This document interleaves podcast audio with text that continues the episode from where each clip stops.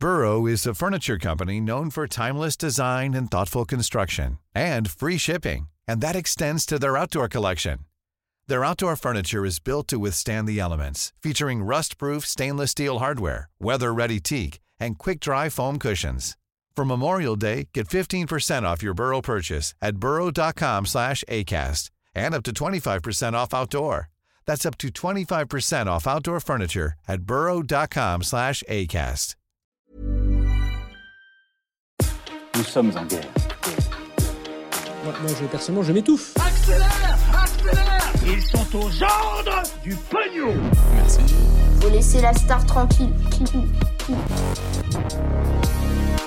Le président de la République tenté par une dissolution de l'Assemblée nationale, ça entraînerait donc de nouvelles élections pour bientôt en France. Alors on va voir ce qu'il en est euh, réellement. Salut c'est Hugo, j'espère que vous allez bien. On est parti comme chaque jour ensemble pour une nouvelle plongée dans l'actualité en une dizaine de minutes. Alors dissoudre l'Assemblée nationale et organiser donc de nouvelles élections législatives pour choisir des nouveaux députés, c'est l'un des pouvoirs du président de la République. C'est euh, garanti par l'article 12 de la Constitution, donc de la loi suprême pays. Et dans l'esprit de la Ve République, donc euh, du régime dans lequel euh, on est aujourd'hui et tel qu'il a été euh, pensé par De Gaulle, eh bien ce pouvoir de dissolution de l'Assemblée nationale par le président permet en fait au président de résoudre une crise ou alors un blocage. Pour dire les choses simplement, si le président n'arrive pas à faire voter ce qu'il souhaite, eh bien il peut organiser donc de nouvelles élections législatives en espérant obtenir cette fois-ci une majorité de sièges à l'Assemblée nationale pour son camp et donc voter ces mesures. Alors aujourd'hui, l'idée que euh, l'actuel président Emmanuel Macron utilise ce pouvoir de dissolution euh, de l'Assemblée nationale seulement 5 mois après euh, les dernières élections législatives émerge de plus en plus ces derniers jours. En effet, Emmanuel Macron et la première ministre Elisabeth Borne y ont fait allusion à plusieurs reprises, notamment lorsque la NUPES, donc l'alliance des partis de gauche et le Rassemblement national, ont lancé et voté des motions de censure contre le gouvernement. Je rappelle, les motions de censure c'est donc des procédures pour tenter de pousser le gouvernement à la démission en obtenant une majorité euh, de vote à l'Assemblée nationale pour euh, cette motion de censure. Bref, ce qu'il faut retenir, c'est que euh, le gouvernement et le président de la République agitent cette menace d'organiser de nouvelles élections législatives et selon le journal du dimanche, eh bien tout serait prêt au sein du parti Renaissance d'Emmanuel Macron, que ce soit le choix des candidats dans chaque circonscription, donc dans chaque territoire, les questions de communication ou encore de formation des candidats. Selon cet article qu'on a pu retrouver il y a quelques jours, eh bien tout serait prêt en cas de nouvelles élections. Mais alors, pourquoi est-ce qu'Emmanuel Macron voudrait euh, dissoudre l'Assemblée nationale? Eh bien en fait, depuis les dernières élections législatives, le président ne dispose que d'une majorité relative de députés. Il a en gros 250 députés sur 577, et donc il n'a pas de majorité absolue. La conséquence, on en a déjà parlé dans ce format des actus du jour, elle est très très simple. Si eh bien, le gouvernement veut faire voter une mesure, eh bien il va avoir besoin du vote de d'autres députés qui ne sont pas de son propre camp afin d'obtenir une majorité et de voter donc ces mesures. Et oui, on en a parlé euh, il y a quelques jours, si le gouvernement n'arrive pas à former d'alliance avec des partis de l'opposition pour faire voter ces mesures, il peut aussi utiliser l'article 49.3 de la Constitution pour faire passer ces textes en force d'une certaine façon. Mais il faut bien comprendre que cette utilisation du 49.3 est limitée par plusieurs aspects et au-delà de ça, c'est impopulaire au sein d'une part importante de la population car c'est vu hein, comme un contournement de l'Assemblée pour faire voter d'une certaine façon euh, en force des mesures. Autrement dit, le gouvernement n'a pas forcément intérêt à l'utiliser euh, non-stop pendant euh, les cinq prochaines années. Du coup, en organisant de nouvelles élections législatives, eh bien Emmanuel Macron pourrait espérer obtenir cette fois-ci une majorité absolue de députés et donc voter sans problème ces mesures et ces propositions à partir de là. Mais en réalité, et c'est là que ça devient assez intéressant, cette idée de dissolution de l'Assemblée nationale, c'est plus un coup de pression qu'autre chose. Un coup de pression notamment en direction des alliés d'Emmanuel Macron. En effet, il faut bien comprendre que les députés qu'on catégorise comme étant euh, du camp d'Emmanuel Macron euh, aujourd'hui, en fait, c'est des députés de plusieurs partis. Il y a d'abord euh, des députés de son parti Renaissance. Donc Renaissance, c'est le nouveau nom de la République en marche, qui sont eux, en l'occurrence, très fidèles forcément au président de la République. Mais il y a aussi des députés de partis alliés. On peut parler par exemple du MoDem, donc c'est le parti centriste de François Bayrou, ou encore Horizon, le parti qui a été lancé par Édouard Philippe, qui est lui situé situés plus à droite. Et justement, dernièrement, eh bien, des députés de ces deux partis ont proposé des amendements. Donc en gros, des amendements, c'est des modifications à des lois qui étaient portées par le gouvernement. Et tout cela n'a pas du tout plu au gouvernement, visiblement. Du coup, pour pas mal d'observateurs, eh bien, pour Emmanuel Macron, brandir comme ça la menace d'une dissolution, ça revient en quelque sorte à faire passer le message suivant. En gros, si vous continuez à ne pas suivre la ligne que j'ai dictée ou alors à la remettre en cause, eh bien, euh, je risque de faire de nouvelles élections législatives et à ce moment-là, c'est possible que vous perdiez votre poste de député puisque forcément, il y a un risque quand il s'agit euh, d'une nouvelle élection. Mais cette menace de dissolution, c'est aussi un moyen d'essayer de contrôler ou de mettre un petit coup là aussi aux députés du parti de droite, euh, les Républicains, pour que ces députés des Républicains soient une force alliée justement au gouvernement. Et donc là, en quelque sorte, le message ce serait bah, coopérer avec nous, voter les lois qu'on porte. Autrement, eh bien, je dissous l'Assemblée nationale. Et là où c'est intéressant aussi, c'est que les députés euh, du Parti Les Républicains sont peut-être ceux qui craignent le plus de nouvelles élections. En effet, euh, on l'a vu lors des dernières législatives, il y a eu une montée en puissance de l'Alliance à gauche ou encore du Rassemblement national. Et donc, eh bien, les Républicains pourraient avoir peur de perdre encore du terrain avec euh, de nouvelles élections. Bon, mais en réalité, ce qui fait bien comprendre que c'est sûrement plus une menace qu'une réelle possibilité envisagée par le gouvernement, c'est que le président de la République risquerait beaucoup en fait en organisant euh, de nouvelles élections. En effet, selon plusieurs sondages, eh bien, son parti n'obtiendrait toujours pas de majorité euh, absolue en cas de nouvelles législatives. Donc déjà cet objectif-là, euh, il semble difficile à atteindre. Et en plus, eh bien, le parti qui en profiterait le plus serait le Rassemblement national, qui verrait son nombre de députés encore augmenter. Et d'ailleurs, ces sondages qu'on voit qui sont défavorables donc au camp d'Emmanuel Macron ne sont pas vraiment étonnants parce que le contexte actuel n'est pas bon pour le gouvernement. On a évidemment en tête les récentes pénuries d'essence ou encore la hausse générale des prix qui reste quand même importante. Forcément, eh la colère et le mécontentement de la population ne viendraient pas aider euh, le gouvernement aujourd'hui. Et d'ailleurs, il y a peut-être un événement historique qui fait peur euh, au gouvernement. Il faut revenir en 1997.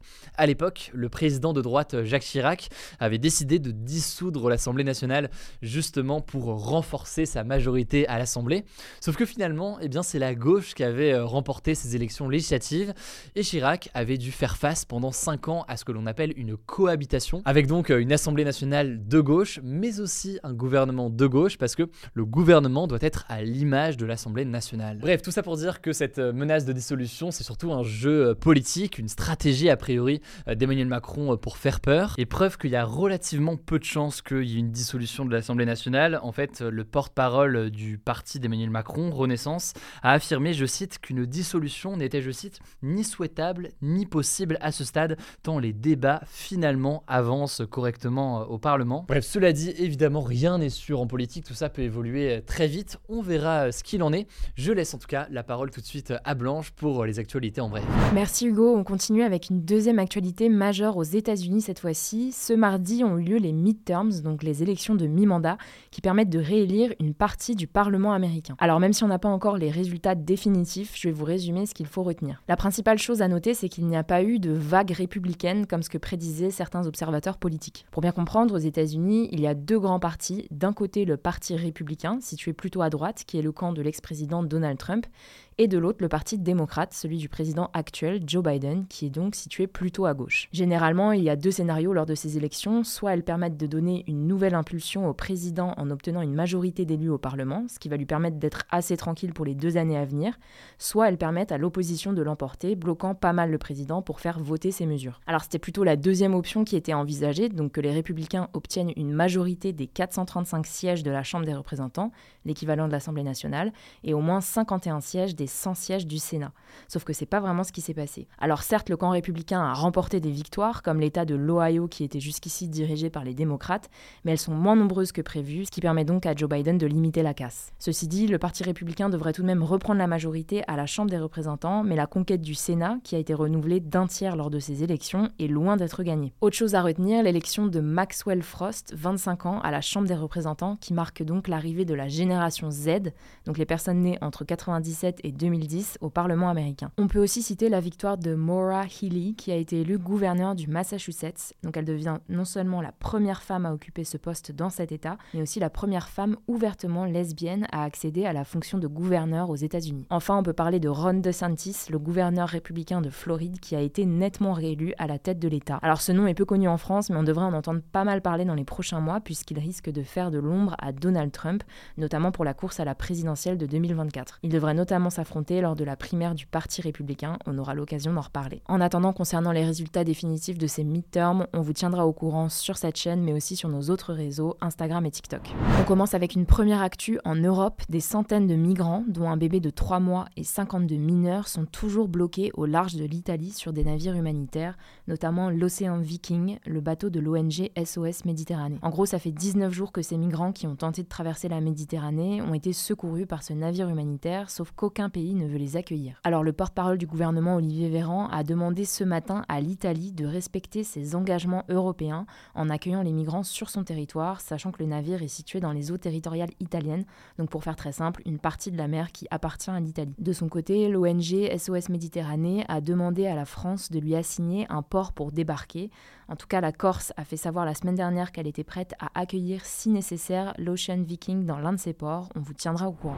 Deuxième actu en France, Emmanuel Macron a annoncé officiellement ce mercredi la fin de l'opération militaire Barkhane au Sahel. Alors, c'est pas vraiment une surprise. En fait, pour ceux qui n'auraient pas suivi, c'est une opération militaire qui avait commencé en août 2014 pour lutter contre les groupes armés djihadistes de la région du Sahel, située au niveau du Sahara sur plusieurs pays en Afrique. Les soldats français avaient déjà quitté le Mali en août dernier après 9 ans d'engagement, mais il reste encore 3000 militaires français déployés au Niger, au Tchad et au Burkina Faso. Bref, cette fin officielle de l'opération Barkhane, ça ne veut pas dire que la France ne serait plus du tout impliquée dans la lutte antiterroriste au Sahel, mais qu'elle continuerait à agir de manière plus discrète. En tout cas, la nouvelle stratégie française en Afrique devrait être précisée d'ici 6 mois. Troisième actu, et ça concerne l'île de France, la moitié des lignes de métro seront à l'arrêt et les RER A et B seront fortement perturbés ce jeudi à cause d'une grève de la RATP. Seules les lignes 1 et 14 qui sont totalement automatisés fonctionneront normalement, mais avec un risque de saturation selon la RATP. En fait, ça fait des semaines que le trafic est perturbé dans les transports parisiens à cause du manque d'une centaine de conducteurs de métro, mais aussi d'une hausse de la fréquentation. Les syndicats demandent donc une augmentation des salaires, mais aussi une amélioration des conditions de travail et des recrutements. Cette grève, elle intervient alors que l'ancien Premier ministre Jean Castex doit prendre la tête de la RATP. On vous tiendra au courant. Quatrième actu tech cette fois-ci, le groupe Meta, donc l'entreprise qui possède Facebook, WhatsApp et Instagram, a annoncé ce mercredi la suppression de 11 000 emplois. Ça représente 13% de l'équipe totale et le patron de Meta, Mark Zuckerberg, a qualifié cette situation d'un des changements les plus difficiles que nous ayons fait dans l'histoire de Meta. Alors il n'a pas donné la raison exacte de ces licenciements massifs, mais il faut savoir que Meta n'est pas la première entreprise de la tech à licencier une grande partie de ses salariés ces dernières semaines. Ça a été le cas de Twitter, mais aussi de Lyft, un concurrent d'Uber. Et de son côté, Amazon a annoncé une mise en pause de toutes ses embauches. Le truc, en effet, pour toutes ces plateformes, c'est qu'elles ont un modèle économique fondé sur la publicité.